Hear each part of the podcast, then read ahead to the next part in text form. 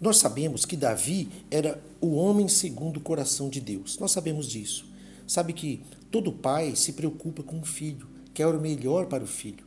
Assim Davi tinha com seu filho Salomão. A Bíblia diz, em 1 Crônicas, no capítulo 28, versículo 20, uma palavra que Davi disse ao seu filho Salomão. Disse assim: Disse Davi a Salomão, seu filho, Sê forte e corajoso e faze a obra.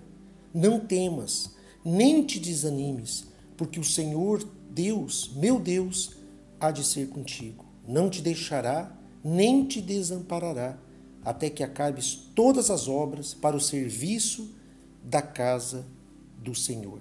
Olha só que palavra de fé, de força, de ânimo, de coragem, de intrepidez que Davi disse a seu filho. Da mesma maneira que Davi disse isso em relação à obra do Senhor, em relação ao templo para Deus, assim Deus também fala conosco.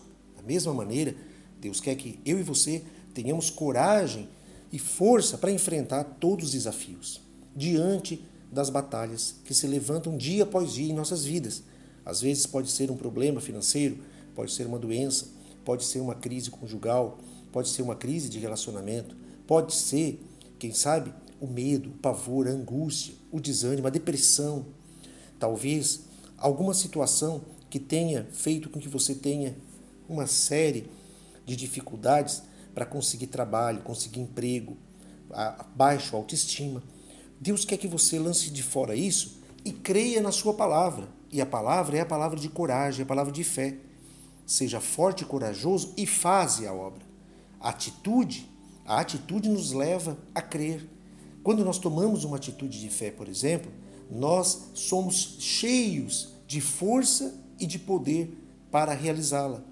Muitas vezes deixamos de fazer algo achando que não temos condições, mas quando iniciamos, tudo mais acontece para que tudo acabe bem. Aliás, a palavra de Deus diz que todas as coisas cooperam para o bem daqueles que amam a Deus. Então, não fique desanimado, não fique triste. Ouça essa palavra, assim como Davi, pai, disse ao seu filho Salomão uma palavra de fé e de coragem, o próprio Deus diz isso conosco também. Seja forte, tenha coragem, faça a obra, não desanime, porque Deus é contigo. E Deus te abençoe grandiosamente, em nome de Jesus.